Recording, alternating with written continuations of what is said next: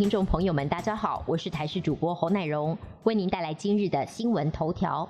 台铁泰鲁格号发生重大伤亡事故，立法院交通委员会今明两天都安排专案报告，邀请交通部长林佳龙报告事故调查内容和善后进度并备询。国民党团总召费鸿泰表示，今天党团甲级动员，要透过接力重磅批判，让林佳龙知所进退。对于国民党团有意成立全院层级的泰鲁格号事故调阅委员会，民进党团则认为在交通委员会成立调阅小组更为适合。国内昨天再新增两例新冠肺炎境外移入个案，都是本国籍的男性，一起到埃及工作人染疫。目前确诊人数累计已经来到一千零五十例。另外，从昨天开始也正式扩大 A Z 疫苗接种的医师人员相关对象。指挥中心表示，预计观察两天接种情形后，最快在明天就会评估是否再扩大到第二类防疫人员和第三类高接触风险第一线工作人员开打。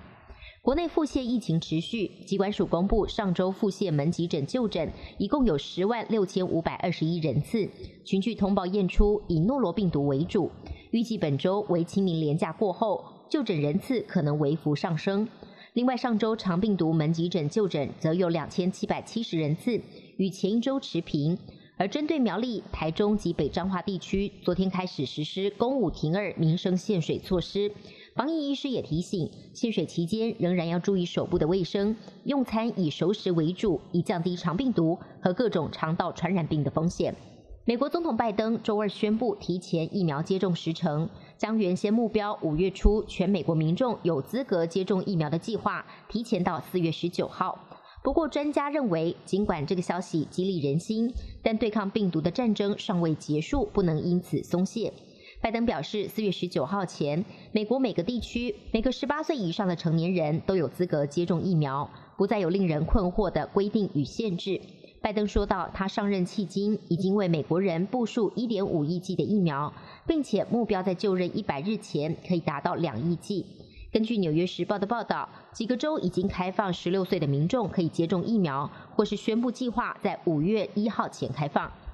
中美军机对撞才刚满二十周年，南海情势又战云密布。美国太平洋舰队六号发布新闻稿，证实美军罗斯福号航空母舰打击群在四号已经进入南海。这是罗斯福号今年第三次进入南海，目的是要向亚太盟邦展现信守承诺的决心，剑指中国意味浓厚。而面对美军动作频频，中国也不甘示弱。解放军辽宁舰航空母舰编队也动身前往太平洋进行远海训练，这是自去年四月以来辽宁舰首次通过上述的海域。日本防卫省认为，这次的动向是中国在东海加强海洋进出的一环，将对中方动向保持警戒。有英国奥斯卡之称的英国影艺学院电影奖周末登场，主办单位宣布，台湾导演李安获得终身成就奖。将在十一号获得表扬。英国影艺学院赞美李安是备受尊敬的当代电影人之一，而李安得知获奖之后，也表示能获得肯定是巨大的荣耀，并表示会继续努力。而李安也透过助理向泰鲁格号出轨意外受难者致哀。本节新闻由台视新闻制作，感谢您的收听。更多内容请锁定台视各节新闻与台视新闻 YouTube 频道。